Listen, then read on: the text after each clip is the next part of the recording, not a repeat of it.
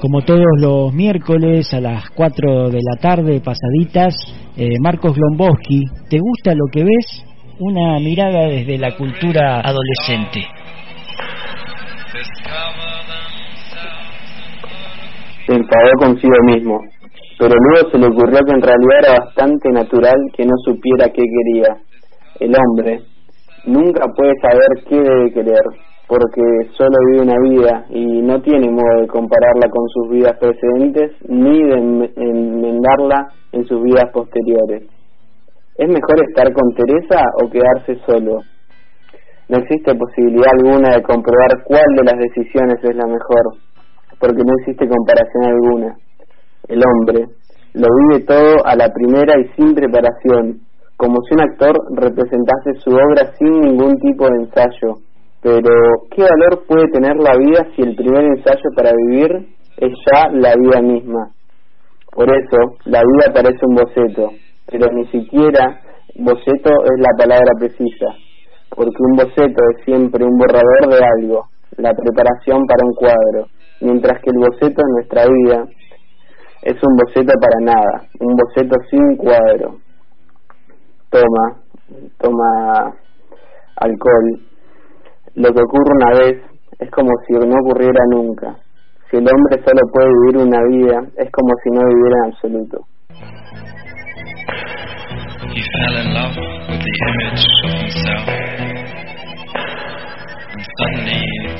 Buenas Marcos, ¿cómo va? ¿Cómo va Marce? Buenas. Bienvenido a la sintonía de, de la radio de los miércoles. Contanos Muchas qué era, Sí, qué era lo bueno. que estabas leyendo. Estaba leyendo un texto de Milán Kundera, eh, un hombre de 90 años de República Checa, que es novelista, escritor de cuentos, poeta de la gama artística de la literatura. Y el libro se llama La insoportable levedad del ser, Un clásico. un clásico.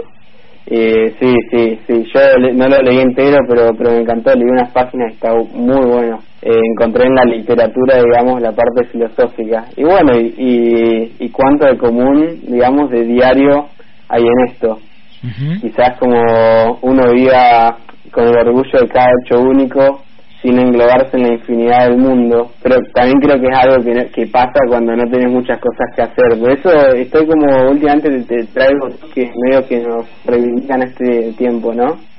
Y lo que lo primero que entendí del texto era bueno eso, que el hombre tenía mucho tiempo libre para maquinarse con ideas explosivas como el ser no ser, pero después va más allá de eso y comienza a analizar la vida con simples restricciones, por ejemplo, como que rigen su pasado, ¿me entendés? Como se incomoda con el presente, con su presente, siendo que todo, digamos, era bastante tranquilo en su vida y que estaba conociendo una mujer, los ambientes por lo que diga. Sí. Y, y justo ahí es cuando surgen como momentos reflexivos, en esos en esos momentos de tranquilidad y paz donde todo lo bueno reina, digamos, y donde no hay no hay nada que que Que entorpezca eso. claro y, y que apure más que el bien mismo del momento, ¿me entendés? Por ahí muchas veces sentimos que no debemos mezclar nuestra vida como con pos- pociones nuevas pensadas hoy o desconocidas por temor a las que ya mezclamos y, y salieron mal, digamos, o nos fue mal, ¿entendés? Como no, no debemos repetir un suceso que ya sabemos que, que salió mal en un pasado. Claro, hay como Digamos, miedo, ¿no? A eso. Claro, como el miedo, como el miedo, exacto, ir, el, digamos, ir, ir por eso que nos atrae y que tanto temor le tenemos, porque creemos que es peligroso porque lo fue en algún momento. También sabemos que, que el miedo, digamos, es un arma, de, de, digamos, un arma increíble de doble filo, pero que al final de la vuelta te deja en el mismo lugar. Entonces, entonces creo que como que Es como la vida que no eh, te movieras, ¿no? No Claro, te paraliza. te paraliza porque qui- quizás te sirve, quizás no cometés el, el error, pero al final del, del tramo estás en el mismo lugar. Entonces, la vida como, él habla de la vida como suceso individual, que se va haciendo como de metáforas y, y vivencias en su libro. Él Sí. como que se, se construyó como persona, digamos, mediante a vivencias y las rige a rajatabla hasta cuando conoce a esa mujer. Eh, y bueno, pero bueno, después reivindico la postura de, de Tomás porque porque creo que porque no creo que en, la vida tenga que reinar las dudas, ¿me entendés? Ujú. ¿No está bueno, decís vos? no, no creo no creo que la vida tenga sentido alguno si siempre reinan las dudas y si y si en cada en cada paso en cada digamos nivel que tengas que ir subiendo tengas que que, consultar la anterior. No creo que no creo que sea así creo que ahí es donde está el despegue de, las personas. Hay que animarse más decís vos. Yo creo que hay que animarse creo que digamos como no no te traería una propuesta para este texto pues es más análisis digamos eh, abstracto pero pero yo creo que que si en la en la vida en general reinan las dudas y reina el miedo al pasado, creo que, que es un poco, es como te va a quedar comiendo porque resulta que, que terminás para el mismo lugar donde arrancaste y, y, básicamente las vivencias fueron una sola vez. Entonces creo que que te vas construyendo mediante a, muchas otras cosas distintas. No creo que solo rige una idea como ideología absoluta. Uno en todo caso va incorporando nuevas cosas a esa idea inicial. Totalmente, totalmente. Y creo que, que tampoco se puede ser siempre el mismo. Muchas personas dicen que la que digamos que, que en sí lo del humano no cambia, que las personas no cambian. Y yo creo que las personas se van construyendo mediante a pequeñas vivencias, se va formando mediante a cada una de esas. Y si en cada una de esas tuviste miedo para ejecutarla, yo creo que te va formando de miedo y no de Claro, se corta esa relación que tal vez pudo enseñarte algo, ¿no? Claramente, claramente. Imagínate, imagínate qué triste que es pensar la vida en lo que hubiese sido si, si yo hacía, pero no existe pensar en lo que hubiese pasado. Mm. Hay un poeta eh, portugués que es Fernando Pessoa, por ahí lo, lo, lo linkeaste alguna vez o lo encontraste algún texto de él en donde tiene un poema que, que él va manejando su auto por la ruta y se va lamentando por todo lo que no hizo, ¿no? Porque eligió un camino, no, no eligió el otro. ¿Y qué hubiera pasado, dice, si hubiera elegido el, el otro camino que tenía a disposición? Y nunca lo va a saber y ve una casucha al costado de la ruta y dice seguramente el hombre que mira el auto pasar por la ruta desde la ventana de la casucha seguramente que es feliz no lo vas a ver nunca no cuando vos elegís una cosa te perdés la otra y es así también. Y es así. Justo hoy justo hoy pensaba cerca de eso. Y bueno nada. También es hermoso pensar lo que uno sí pudo hacer y lo que y lo que sí puede hacer aún. Y, y básicamente conformarse con con eso con eso que sí llegaste a hacer y con eso que y quedarte tranquilo que, que nada que estás ahí digamos que no hay nada que apure más que la felicidad del momento. Gracias.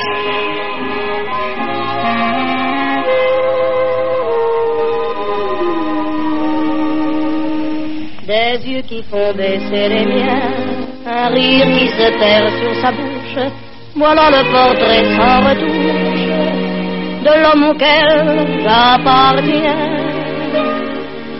Quand il me prend dans ses bras, qu'il me parle tout bas, je vois la vie en rose. Il me dit des mots d'amour, des mots de tous les jours, et ça me fait quelque chose est dans mon cœur une part de bonheur dont je connais la cause.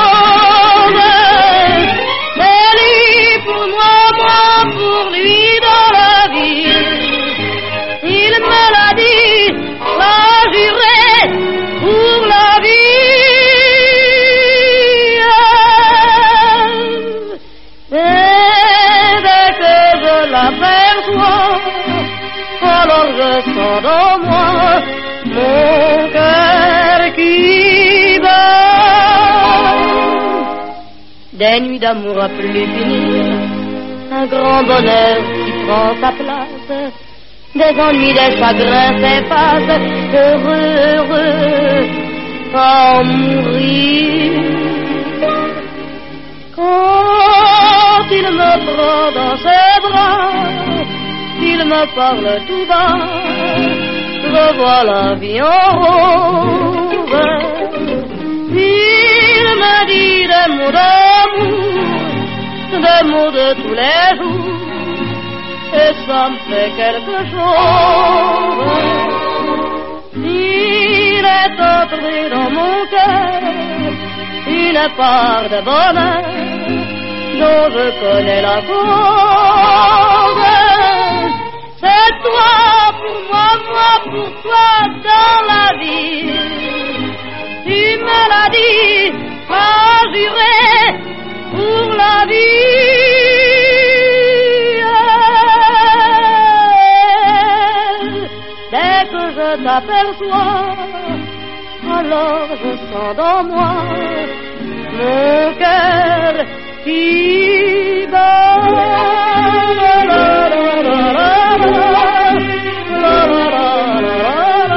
Ahí, la vida color de rosa.